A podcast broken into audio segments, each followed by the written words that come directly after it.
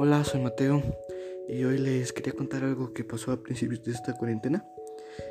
Que teníamos una, una fiesta de cumpleaños de un amigo y al final de toda esta celebración, muy buena por cierto, decidimos irnos a casa porque ya no, no tenemos mucho que hacer.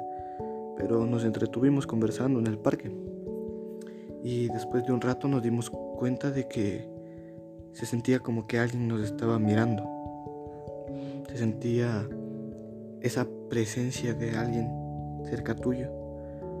Después de un rato platicando sobre el tema, nos dimos cuenta de que frente al parque había una casa abandonada, a la cual se le movían mucho las cortinas y parecía que había alguien dentro de, la casa. Eh, no le dimos mucha importancia al principio, pero cada vez la intriga de saber si había alguien en realidad o no allá adentro era más, mucho más grande. Y la sensación de incomodidad y, y de intriga era cada vez más fuerte y finalmente decidimos, un amigo y yo, a ver si pasaba algo allá adentro. Fuimos, tocamos el timbre y se nos vieron las cortinas. Salimos corriendo a toda velocidad, muertos del miedo.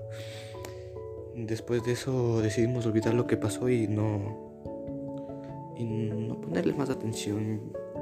Finalmente, esa noche no pude dormir bien, tenía mucho miedo y, e intriga para saber si había alguien ahí o no. Y pues esto es todo. Gracias.